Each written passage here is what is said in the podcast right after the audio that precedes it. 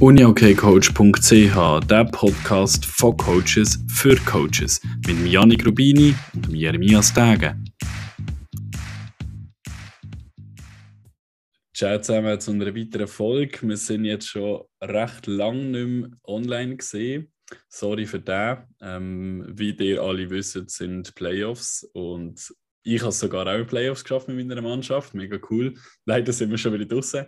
Ähm, die Janu mittlerweile auch. Aber trotzdem haben wir in den letzten paar Wochen recht zu tun gehabt diesbezüglich. Und darum ist dann der Podcast ein bisschen zu kurz gekommen. Was aber auch, glaube voll okay ist. Dafür sind wir jetzt da und ähm, versuchen euch wieder ein paar interessante Inputs zu geben. Yes, Janu, über was reden wir heute? Ja, ich glaube, äh, über dieses Schweden, Schweden, über die Schweden-Abenteuer müssen wir noch ein bisschen reden. Ich glaube, das ist ähm, sicher ein Teil, wo, wo ja, du hast ja da die Tagebucheinträge gemacht, aber ich denke, du hast ja noch viel mehr erlebt, denke ich. Ist das so, oder? Ja, ich habe schon versucht, ziemlich detailliert ähm, zu mhm. erzählen, aber äh, ja, ich glaube, das eine oder andere habe ich wahrscheinlich schon ausgelöst. Ich weiß jetzt ehrlich gesagt auch nicht gerade auswendig, was ich alles erzählt habe in dem oder in diesen Folgen. Ähm, mhm. Aber ja, ja, da kann ich gerne ein bisschen erzählen. Ja, was, ähm, mit was wollen wir anfangen? Ja, wenn du jetzt würdest, deinen Aufenthalt so in zwei, drei Sätze oder deine Learnings und so würdest, würdest äh, wiedergeben, was wäre das genau? Also, weißt du, so, was hat dich am meisten überrascht? Also ich bin ja ähm, mit dem Thema dort angegangen, ich will schauen, wie schaffen sie in Schweden und was braucht es vor allem von meiner Seite noch, dass ich auf das Level komme und was braucht es bei uns irgendwie als Schweiz, äh, dass wir auf das Level kommen oder, oder dass wir uns wirklich können, äh, mit den Besten messen Und ähm, ich bin recht überrascht gesehen, ist so ein bisschen mein Resümee, weil ich der Meinung bin, dass wir in ganz vielen Punkten eigentlich fast schon besser schaffen als die Schweden. Und das ist so ein bisschen dann eben eine positive, wie aber auch eine negative Überraschung. Gewesen. Okay. Ähm, ja, wir hatten auch Austausch gehabt, ähm, währenddem das zu Schweden war. Und es ist schon noch spannend. Ähm, ich glaube, wenn ich so, ja, wenn ich das anschaue, das ist halt schon so echt die technische Ausbildung der Spieler und, und die individuelle Ausbildung ist halt schon nochmal, also die Breite von Qualität, denke ich, ist das, was man schon noch der, der, der Unterschied macht. Also irgendwie, wenn sie Spieler 15, 16, 17, 18, 19 im SSL-Kader wären bei uns äh, ja, Nationalliga sicher auch vorne dabei, denke ich.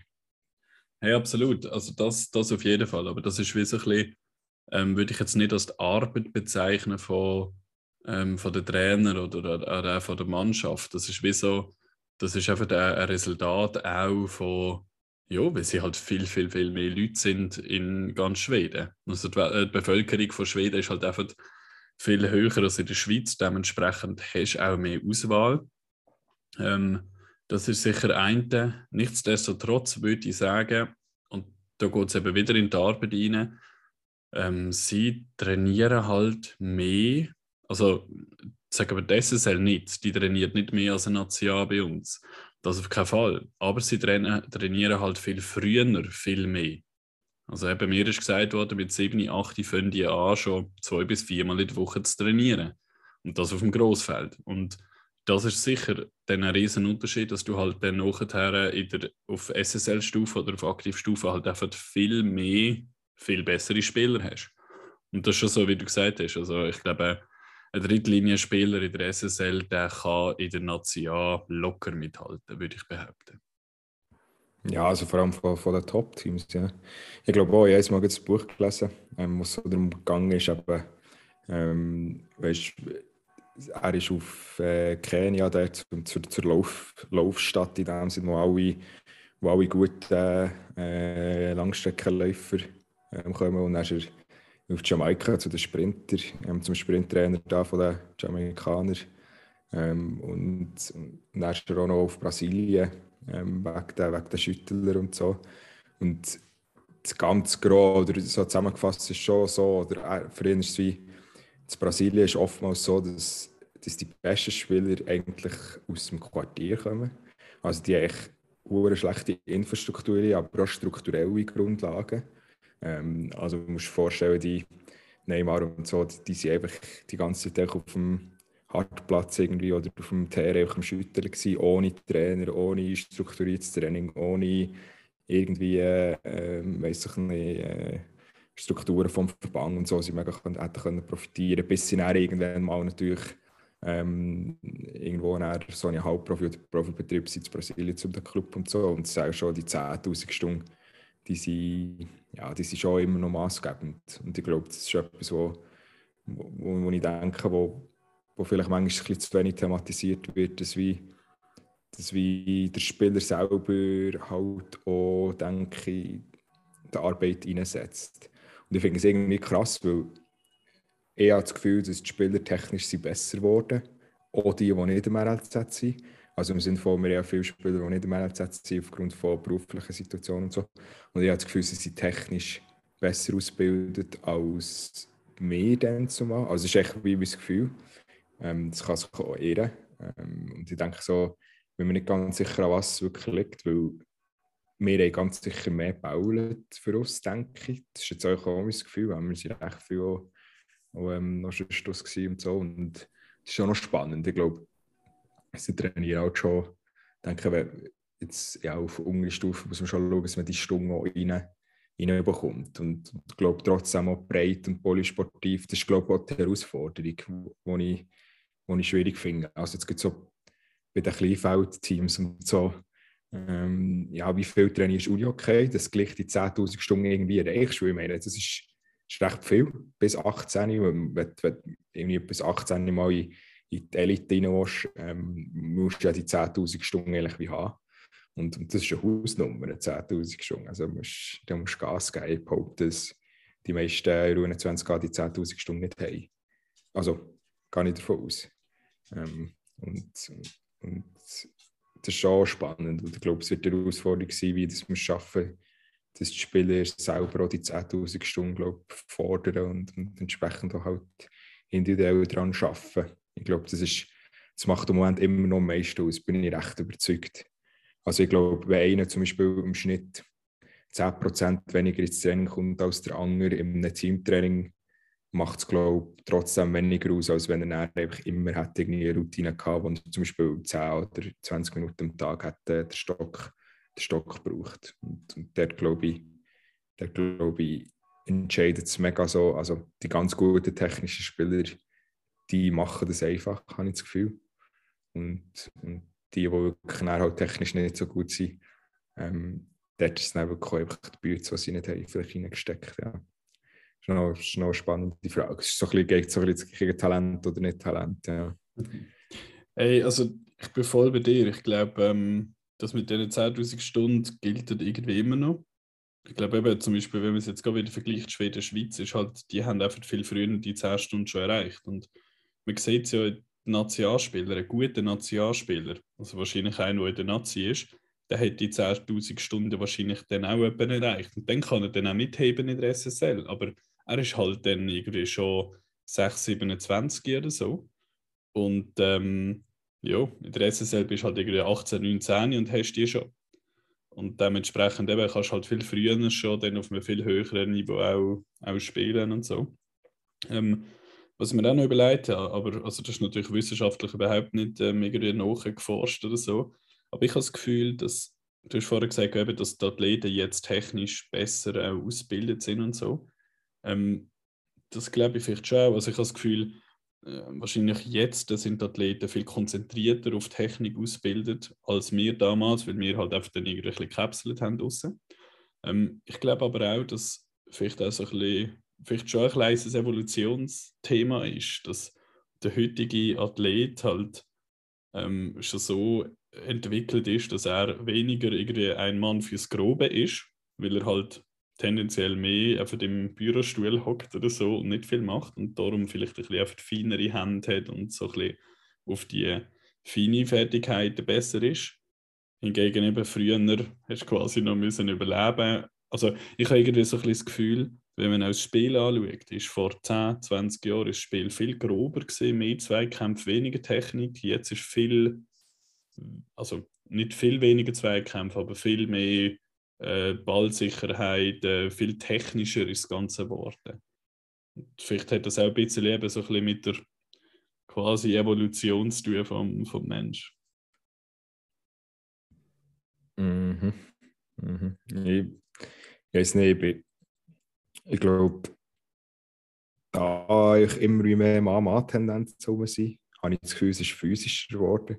Also der Anspruch an Spieler ist sicher grösser im physischen Bereich als vor zehn Jahren. Ich glaube, das ist, das ist rein wie klar. Es, es ist vielleicht rein, ich denke, rein technisch sind sie besser ausgebildet, dass sie den Bau besser abdecken können. Und, und wenn zum Beispiel, weiß ich nicht, wenn, du eine Route hast gesehen oder so, mit der Reichweite, wenn du wirklich technisch auch für das ausgebildet bist oder das auch gelernt hast, irgendwann, dann ist es extrem schwierig, ähm, jemandem den Ball wegzunehmen, so, so, wenn er den Rücken gegen die hat und so. Und das ist echt ein wichtiger Skill, wo, wo ich denke, wo, wo heute schon auch wichtig ist, dass du trotzdem aber auch eben die guten Entscheidungen kannst treffen und ich glaube auch in der Schweiz ist es ist auch nicht ganz vielleicht vergleichbar mit Schweden, weil die Schweizer Liga auch schon sehr ähm, rushy ist und, und man versucht da eben schon viele Kontersituationen gegenüber eher statischen und nicht Schweden. Und manchmal ist es halt schon so, dass es Schweden auch schon technischer ist, im Sinne von, dass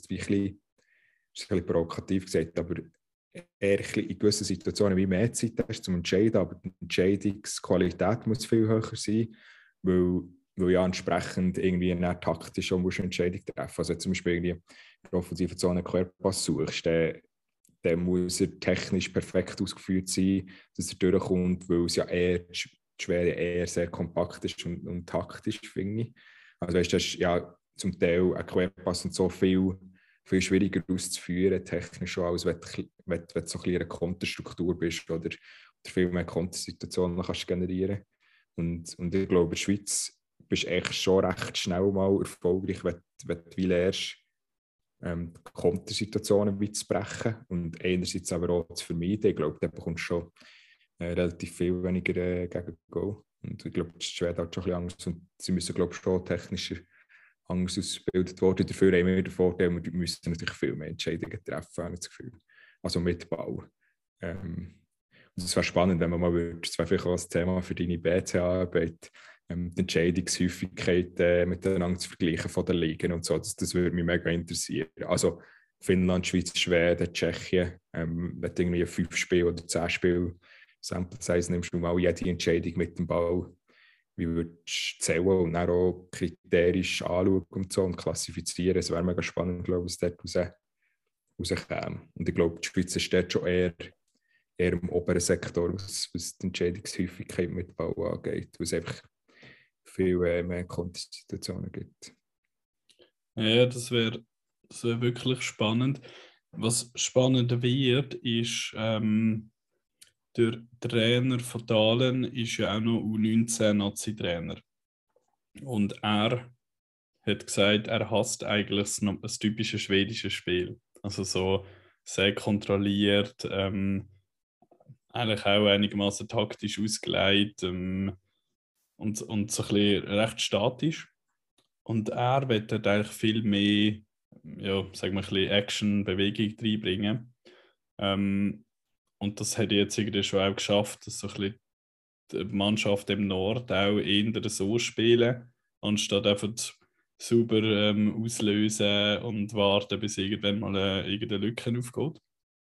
Und ähm, das wird spannend, weil er will das auch wieder U19 umsetzen. Und da bin ich jetzt wirklich gespannt dann auf die nächste U19 WM, ob das die Schweden dann wirklich auch so machen und ob dann das auch ein bisschen einen Ruck gibt, dann äh, später dann auch auf, auf den Rest von der SSL oder so ein bisschen auf die anderen Mannschaften. Ähm, und dann wird es natürlich wieder ein ganz anderes Spiel. Oder? Also sie wollen, sie haben wirklich alles immer irgendwie aus der Bewegung raus, viel Tempo, eigentlich bei jeder, also vor der Ballannahme gibt es schon einen Sausprint und, und sobald den Ball annimmst, bewegst du dich auch sofort wieder. Also so statisches Umstehen, wenn du irgendein Auslösen bist, gibt es dann nicht mehr, sondern du bist immer voll in Bewegung. Und das, das macht dann auch die Entscheidungsfindung nochmal anders, weil du halt mega in Bewegung bist und dann schon irgendwie wieder musst, also du musst dann entscheiden, wo du bewegst, plus eben, was mache ich denn mit dem Ball. Und vorher bist du einfach bleiben stehen, bekommst den Ball, dann musst du noch, ein bisschen überlegen, was du mit dem Ball machst in dem Sinn. Das finde ich, bin ich mega gespannt, wie denn das wird äh, dort Ja, mir hat echt überrascht, so im, Halbfinale dann, äh, letzte WM, ja, gegen die Schweiz waren schon sehr äh, passiv in vielen Situationen. Und, und ich denke einfach, das ist ehrlich für die Schweiz eine gute Situation weil sie es kontrollieren können. Jetzt kann man wie sagen, sie haben zu wenig Lösungen gehabt mit und dann schlussendlich auch ihre Goal schießen. Ich glaube, schlussendlich, ähm, wenn sie das hätten hergebracht, dann wäre sie irgendwie trotzdem möglich gewesen. Es gibt Stimmen, die sagen, das hure Hänger umbauen und so, das, oder mit viel Ballbesitz und so, die Balance war nicht intakt im Halbfinale. Also es wie auch die Schweden mal der Ball ist, um zu schauen, ähm, dass du mal ein bisschen mehr zu Kontersituationen bekommst. Und ich glaube, die Balance wird immer, wird immer ein Thema sein im Unihockey, ähm, weil du einfach, weil du einfach, glaube nicht kannst vermeiden, dass die Kontersituationen ähm, halt trotzdem immer noch sehr gute Goalmöglichkeiten sind in jeder Situation. Und ich glaube echt, dass wir zum Beispiel auch gesehen, das war mega spannend dann im Halbfinale, ähm, EFT-Spiel Schweiz, ähm, Schweden, das Kirchberg, was sie gewonnen haben, haben sie einen Teil 4-4 spielen und da sie keinen Stich mehr gehabt. Weil, also die Schweizer, weil, weil es dann um die individuelle Klasse gegangen, ähm, überall gesehen und, und es waren viel weißt, so Mama-Situationen und, und 1-1-Situationen mit Ball und, und dann sind sie einfach, sie einfach so gut, finde ich. Also es ist dann, ja, sie, sie haben glaub, sogar noch, noch ein Goal geschossen, dann 4-4, bin mir nicht ganz sicher, aber das war wirklich krass gewesen ähm, so der Unterschied. Ich glaube zum Beispiel so, so in Small Games und so, denke ich schon, sie sind schon besser aus. Also weißt, so technisch und so, also merkst du einfach, dass sie einfach nochmal auf einem anderen Niveau sind und sie echt Breite haben. Ähm, und die, wenn die Breite halt ist, desto höher ist halt das höchste Niveau, denke ich. Also weißt, es ist, halt logisch, da profitieren die Spieler voneinander und so. Und, und trotzdem, über die Schweiz eben, wir sind sicher, glaube ich, nicht auf einem schlechten Weg. Ähm, wir rollen, glaube ich, alles aus, was irgendwie geht. Ähm, und, und schon spannend ist schon, dass, oder was du immer hast gesagt von deinem Praktikum, dass jetzt infrastrukturmäßig ist natürlich Wahnsinn gewesen, äh, denke ich, was du erlebt hast. Kannst du vielleicht auch noch etwas dazu sagen? Das ist natürlich ähm, für uns äh, Schweizer ähm, sicher äh, ja, Moment, denke dort könnte man vielleicht zukünftig mal noch etwas machen. Ähm, und, aber sonst ist es ja nicht auch von den Trainingsinhalt und so ist es ja nicht anders gewesen. Jetzt kannst, kann man sagen, du bist eine Woche gewesen, vielleicht ist es eine kleine spezielle Woche gewesen, aber du hast ja auch mit dem Trainer austauscht. Hast du das Gefühl, dass, dass gewisse Inhalte, ähm, ja, dass dort viele Differenzen waren von den Inhalten der Schweiz oder, oder wie hast du es so ja, es ist so ein bisschen, also eben, ich bin eine Woche da gewesen, in dieser Woche hat gefühlt die halbe Mannschaft Corona gehabt dementsprechend haben sie das Training schon ein bisschen angepasst. Es ist, äh, die Intensität ist schon auch tiefer gewesen, obwohl sie recht hoch war, habe ich das Gefühl gehabt. Ähm, aber die Übungen sind jetzt auch nicht wirklich eben irgendwie mega komplex oder so gewesen. Ähm, er hat schon auch gesagt, dass sie auch andere Übungen machen, die ein bisschen mehr ähm, Variationen drin haben, mehr Optionen und so Geschichten. Aber jetzt auch nicht megamäßig. Also eben, ähm, es ist nicht irgendwie speziell anders oder viel komplizierter als irgendwie die Übung in der Schweiz, würde ich jetzt mal behaupten. Was ich eigentlich auch gut finde. Ich finde, man muss ja nicht extra komplexer machen. Ähm, aber es hat mich doch dann irgendwie ein bisschen überrascht, weil sie ziemlich einfache Sachen machen.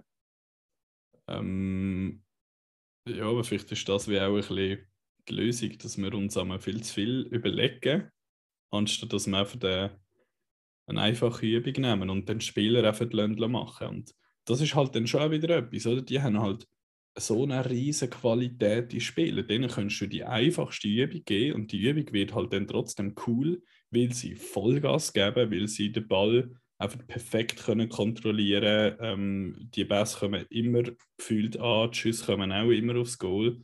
Ähm, dementsprechend ist ganz eine andere Übung im Vergleich zu, eben, sagen wir, wenn du es mit irgendeiner Schweizer Mannschaft machst, wo dann halt jeder zweite Ball nicht ankommt, übers Goal fliegt.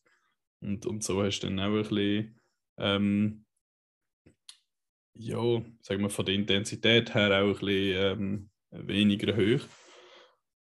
Ja, eben, nein, von dem her, ich habe, eben, auch als ich mit ihm geredet habe, er gesagt, ja, sie dann schon, sie dann, so wie ich es verstanden habe, nehmen sie, haben sie immer wieder ähnliche Übungen, sie geben aber eben dann gewisse Variationen drin. Ähm, eben Einschießen oder so. Ähm, es kann aber gut sein, und jetzt eben in dieser Woche dann auch, oder vor dem Match, die haben, die haben irgendwie 10 Minuten lang Schussschlangen gemacht. Immer von der, von der, vom gleichen, von der gleichen Position. Ich meine, so etwas machen wir irgendwie, habe ich das Gefühl, am, bei den C-Junioren oder so. Und nachher gibt es noch irgendeine Variation drin. Ja, und dort haben wir, haben wir das einfach 10 Minuten lang so gemacht. Aber eben, die Qualität ist halt dann doch krass gesehen, weil jeder Ball ist mindestens aufs Goal, wenn nicht schon fast rein die Bässe sind angekommen, es war ein mega Tempo drin, gewesen. also du bist nicht, die sind noch nicht so lo locker angecheckelt mit Ball, sondern immer voll Sprint, volles Tempo, was das Ganze doch wieder ein bisschen ja, cool und spannend macht. Ja, jetzt wäre sicher spannend, irgendwie innerhalb von Schweden zu vergleichen. Ich glaube, da gibt es schon noch Unterschiede. Also, wenn ich denke, so der Oscar, ähm, ähm, Lundin, der ja Restauretta ist, der schafft sicher auch noch mal ein bisschen anders. Ähm, aber ich denke, für ihn ist es ja zum Beispiel auch also es ist ja das äh, Star-Ensemble zu trainieren und so, ich glaube, es ist wie, du musst glaube auch die Inhalte auf das Team anpassen. Ich glaube, das ist schon noch wichtig als Trainer, wie zu verstehen, dass, wie, dass du wie, äh, die Inhalte auch ein bisschen anpasst, je nach, je nach Ziel, wo, ähm, du, hast. Und, und ich denke, ja, wir sind sicher nicht, nicht weit Weg von der Qualität der Trainer in der Schweiz. Ich glaube, dort haben wir vielleicht sogar ein bisschen, ein bisschen einen Vorteil. So. Ich kenne die Trainer bis Schweiz nicht, äh, die Schweden nicht so wahnsinnig gut, aber oder David hat ja dann noch gesagt, ja, eigentlich ähm, trainieren wir ja in Schweiz sehr gut und wir sind ja sehr immer zielbewusst und, und pflichtbewusst und so und strukturiert und, und all die Tugenden, ähm, wo wir sicher auch profitieren. Und das Intuitive, äh, manchmal so ein bisschen das, äh, Spätsbiblische und so, geht manchmal vielleicht auch ein bisschen, bisschen verloren. Darum ist auch zum Beispiel auch, ist mega lustig. Ich habe ein paar Spiele gesehen, zum Beispiel von König so. Und jemand, der nicht Unihockey-Erfahrung hat, der einfach die Spieler nicht kennt, dann siehst du schon der Jan Zog, einfach, er hat so seine Magic Moments, wenn er den Ball hat und so, und, und ohne Ball zum Teil, aber eigentlich von uns musst du echt sagen, ja, juggelt ein bisschen, wartet wie auf einen Moment. Er ist sehr ein intuitiver Spieler. Und das gibt es in der Schweiz schon auch nicht so viel. Also weißt du, es ist so Struktur und, und du musst genau dort stehen und dort laufen und so. Das ist dann schon spannend, glaube ich auch. Ähm, das wie, ich würde sagen, der ist wie, also der Person, die das Spiel zog, der ist irgendwie einer der weltbesten Stimmen der Welt. Der ist wie, ja, der, fragt sich vielleicht auch, der Uriake nicht so kennt. Ja, es ist ja ein bisschen mehr wie irgendwie, weiß ich nicht, ähm, jemand, der nicht so viel läuft und so. Und dann kommt der Moment, wo er dann wieder, wieder einfach, äh, Sachen macht, die wo, du nicht hast können vorstellen oder, oder Best spielt, wo, wo, ja, wo du nicht im ersten Moment siehst und so. Und ich denke, das hat schon, er hat sicher äh, die 10'000 Stunden, glaube ich, schon, das haben wir auch schon mal glaub, behandelt, mit dem Luki Schübo war da, wo, wo er auch gesagt hat, also hat ja nicht darüber geredet, dass wir die Anzug immer gesehen da hauen und so. Und, und das war immer, immer ein Bänkler. Und ich glaube, das ist, das ist schon, also die jungen Spieler, glaube ich, schon sehr, sehr, sehr äh, eine wichtige, wichtige Message. Also, dass so viel, so viel Zeit im Stock verbringst, wie nur möglich. Dass, dass man die Gap auch von individuellen technischen Ausbildung ein verringern glaube ich, international gesehen. Und wir sind sicher in der Schweiz noch mehr angewiesen auf die Topspieler ähm, in Nazi. Also wenn einer, zwei angeschlagen oder drei angeschlagen sind, dann, dann wird es vielleicht schwierig. Und, und, und die Schweden und Finnen und so können das vielleicht schon noch eher kompensieren, denke ich. Ja. Das ist schon spannend. Und, und wie hast du sonst so der Umgang erlebt? Also, ist es offen gewesen und eben, du hast ja eine Zugfahrt gehabt, glaube ich, mit, eben mit dem Trainer, der hat viel vor allem auch, auch geredet. Ähm, und, und wie hast du schon gespielt? Gegen wer haben sie denn gehabt? Expo. Ja, wie hast du das Spiel erlebt denn? Ähm, ich kann zuerst noch schnell auf das Thema zurück ähm, so ein bisschen Beziehung zu Trainer, Athleten und so. Das finde ich, also ist schon noch spannend gesehen. Klar, ich habe nie verstanden, was sie miteinander geredet haben, aber das Gefühl, die haben ein sehr lockeres Verhältnis miteinander, auch sehr ein nahes Verhältnis. Ähm, es gibt immer nach oder vor dem Training gibt's, äh, reden sie mit einzelnen Spielern und ich glaube nicht wirklich mega über das Uni-Okay, sondern sonst einmal irgendwie ein paar Sprüche. Ähm, eben schon nur auch in dieser Zugfahrt. Also wir sind in einem Sechserabteil. Ähm, die zwei Trainer, ich und die anderen drei sind Spieler gewesen, haben im gleichen Abteil geschlafen. Und ähm, dann haben wir auch noch ein paar Sprüche gemacht miteinander und so. Und ähm, was sie zum Beispiel auch immer machen, immer drei Stunden vorm Spiel, egal ob heim oder auswärts, essen sie zusammen. Irgendwann in einem Restaurant oder so. Und auch dort hockt man dann irgendwie an vier, fünf Tisch und wild gemischt, reden miteinander ähm, über alles Mögliche.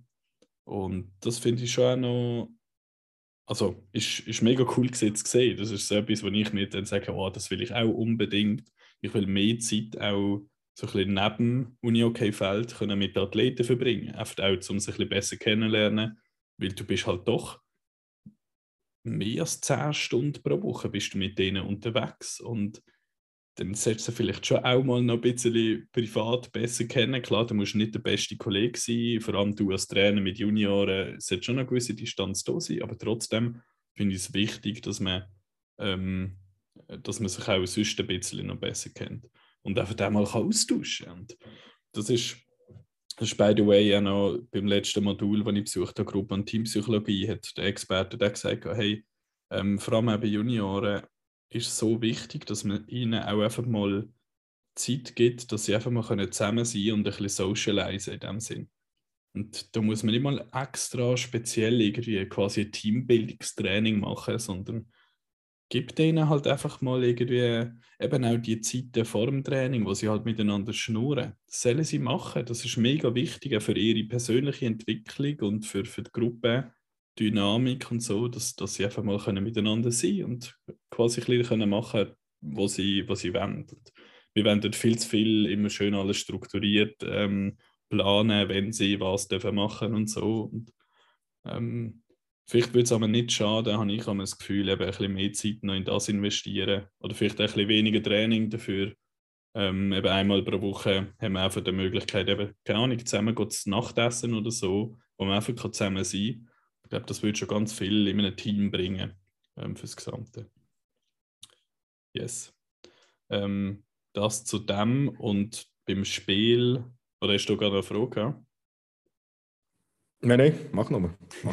ähm, beim Spiel, ja, dort, äh, das Spiel ist cool gewesen. Sie haben wirklich so ein bisschen das können umsetzen vom Spiel her, wie sie sich das vorgenommen haben. Das ist wirklich viel Power, viel Tempo, alles Ding gewesen. Ähm, die Trainer selber haben eigentlich die Spieler viel machen lassen. Also ein bisschen, eigentlich auch à la David Jansson, oder? Jetzt ein, jetzt ein Players Game. Ähm, viele Emotionen sind auch vor allem nach dem Spiel, was sie dann gewonnen haben, der, der Urban, der hat fast heute auseinandergerissen, der hat so Freude gehabt. Ähm, das finde ich super, das ist mega cool. Ähm, er ist auch so ein bisschen in der Tag, der den Namen mal ein ausgerufen hat, wenn sie irgendwie, keine Ahnung, der Schiri in seinen Augen jetzt nicht mega, nicht gerade das pfiffen hat, dann ist er Name schon gehört durch die ganze Halle. Der Jonathan, der Headcoach, ist recht ruhig gewesen. Also eigentlich schön ausgeglichen, wenn du so willst. Das finde ich auch ideal, wenn es einen gibt, der ein bisschen pusht und der andere ist ein bisschen ruhiger. Ähm, ja, und eigentlich also, bisschen, also die Spieler haben auch gut miteinander geredet. Ich habe das Gefühl, immer recht positiv. Ich habe jetzt keinen gesehen, der, auch voll am Pushen war, irgendwie mal ein paar angeschrien hat oder so. Die sind dort relativ ruhig geblieben. Man hat auch immer wieder ein, ein Lächeln gesehen auf der Bank. Ähm, also habe ich das Gefühl, eigentlich alles in allem immer eine gute Stimmung auf der Bank, obwohl das Spiel recht eng und, und äh, man kämpft war. Ja, aber ich glaube eben, das macht es aus, oder? Wenn du eine gute Stimmung kannst behalten, auch in einem engen Game, dann äh, kannst du dann eben vielleicht dann doch den Unterschied ausmachen dann auf dem Feld, weil halt die Anspannung nicht so hoch dann ist. Und da finde ich, haben Trainer auch einen guten Job gemacht, indem sie halt nicht wirklich das habe ich von außen beobachtet. Ich habe ja nicht verstanden, was sie gesagt haben und so, aber ich habe nicht das Gefühl, dass sie sie wirklich mega haben müssen pushen. in der Garderobe bin ich nicht dabei gewesen, in der, Drittelspause, nicht weiß halt auch nicht, was sie gesagt haben. Ähm, aber rein das, was ich gesehen habe auf der Bank, habe ich das Gefühl, kann sie jetzt recht machen. Ähm, und sind nicht jetzt wirklich mega da am, irgendwie am Pushen oder noch mehr am Fordern gewesen, sondern haben sie ihren Job machen, die, die 60 Minuten. Und ist dort jetzt eigentlich sehr gut dann rausgekommen. Sehr cool. Ich werde jetzt noch abschließend vielleicht ähm, sagen, ähm, Go oder No Go nochmal irgendwie äh, zu gehen oder so. Ähm, findest, findest also würdest du es weiterempfehlen, auch sonst, sonst Trainer mal sich mal egal, ob sie ein BTA machen oder nicht, aber sich mal halt, es muss ja auch nicht Schweden sein, aber sich Zeit nehmen und das Praktikum irgendwo versuchen zu organisieren für sich selber. Hey, also absolut, ich kann es wirklich jedem empfehlen. Ich habe mir jetzt auch schon überlegt, ob ich noch soll, ähm, mal bei, bei einem Nationalteam anklopfen. Ich melde mit dem bei dir, Jan. Ähm, zum eben einmal vielleicht eine Woche lang zwei, drei Trainings besuchen, mich austauschen mit den Trainern, einfach zum ein bisschen sehen und spüren, wie machen das andere Teams. Und es geht ja nicht ähm, darum, zum irgendwie dort Spionagearbeit machen oder so, sondern ähm, ja, einfach auch mal ein bisschen zu spüren, wie machen es andere. Vielleicht gibt es Inputs oder Sachen, wo man merkt, okay, das fände ich jetzt eigentlich auch noch cool und sie machen das so, okay, dann versuche ich das mal. Bei anderen Sachen, oh nein, das ist voll nicht mein Ding. Das, das, äh, und dann muss man das ja nicht um, umsetzen oder so. Ähm, aber ich finde, dort sollten wir wirklich mehr auch den Mut haben, uns einfach können austauschen und eben offen sein für das. Sagen, okay, ja, hey, du darfst mal zu uns vorbeikommen, mal ein bisschen reinschauen, wie wir das machen. Das ist voll okay. Ich glaube, ähm, ja, also eben von dem her empfehle ich es jedem. Ich empfehle es auch jedem mal eben einmal ins Ausland zu gehen, wirklich mal eine ganz andere Liga zu sehen, um mal können vergleichen. Ich glaube auch nicht, dass jeder Trainer gleich offen auch ist. Jetzt zum Beispiel wie Jonathan, ich habe das Gefühl, er war sehr, sehr offen gewesen er hat auch immer wieder gesagt, dass ihm das wichtig ist, dass er kann, ähm, offen über das reden wie er will arbeiten. Da gibt es sicher auch andere Trainer. Ähm, aber ich denke, auch beides wäre spannend. Es wäre jetzt einmal wirklich noch spannend, wenn ich mal bei einem Trainer wäre, der nicht so offen wäre, wie dann er sich verhalten. Oder ich habe das Gefühl, das wird sich ja dann auch ein bisschen im Training ähm, zeigen, wenn er ein bisschen verschlossener ist und so. Ja, von dem her, ja, ich empfehle es jedem, egal ob du das darfst, musst machen in Form von einem Praktikum oder nicht, aber wenn du die Möglichkeit hast, dann, also die Möglichkeit hast, erarbeite dir halt die Möglichkeit. Ich habe halt auch einfach mal ähm, denen geschrieben und gefragt, kann ich vorbeikommen? Und ähm, ich habe ja die nicht vorher kennt. Und ich finde, da ja, haben den Mut, halt mal in einem Nationalteam oder so zu schreiben und fragen, kann ich mal für ein, zwei Trainings vorbeikommen, reinschauen. Mehr als ein Ja oder Nein bekommst du nicht. Und ähm, ja, dann äh, kann es vielleicht mega spannend werden und sonst bekommst du halt das Nein und fragst ab dem nächsten an. Ja, und vielleicht noch ergänzt eben als Sportart übergreifend sein. Also Absolut, ja, ja. Kann ja mega spannend sein, genau. Also das sowieso. Ich habe ja das andere Praktikum, das ich gemacht habe, habe ich im Fußball gemacht und auch das war mega bereichernd. Gewesen. Also, das ist schon, Jahre, schon ein paar Jahre her. Ähm, auch das empfehle ich unbedingt. Wenn ihr dort irgendwie mal, gut, wenn ihr jemanden kennt, ist es noch besser, oder dann könnt ihr schnell bei dem nachfragen. Aber auch dort wieder, fragt einfach nach. Ich habe beim FC Basel niemanden kennt, habe denen mal geschrieben. Es hat zwar geheißen, ich habe jetzt mega Glück gehabt, dass ich, dass ich vorbeigehen konnte, aber ja, vielleicht braucht es auch das Glück, aber ähm, dann es ein bisschen herausfordern und nicht hoffen, dass, äh, dass du mal irgendwie ein Nazi-Trainer von irgendeinem Fußballclub dann einfach sucht hey, hast mal eine Woche reinschauen das, das können wir vergessen. Aber fragt einfach mal nach, wie gesagt, mehr als ein Ja oder ein Nein ähm, bekommen wir eh nicht. Super. Ähm, schon wieder genug genug Zeit durch, denke ich. Ähm, wir müssen ein bisschen aufpassen, dass wir auch unsere Zeit äh, einhalten, weil äh, wir sind aber schon tendenziell recht lang, glaube ich, im Schnitt. Ich weiß jetzt nicht, was unser Durchschnitt ist, aber äh, sicher auch irgendwie um die 45 Minuten oder so. Ja, mittlerweile schon, ja. David, genau. seine Folge hat es einfach hat den Schnitt krass aufgetan, aber genau. Ja, genau. Ja, ja ähm, super. Yes, wenn ihr Fragen habt, noch weiter zu meinem Aufenthalt, dürft ihr das sehr gerne schreiben. Kein Problem, meldet euch. ja, wahrscheinlich via Instagram ist am einfachsten. Könnt ihr dort einfach mal schreiben, wenn ihr Fragen habt. Dann ähm, kann ich euch da gerne ein paar Antworten noch geben diesbezüglich. Ja, dann äh, danke mich, bedanke ich mich bei euch fürs Zuhören und bis zum nächsten Mal. Macht's gut. Ciao zusammen.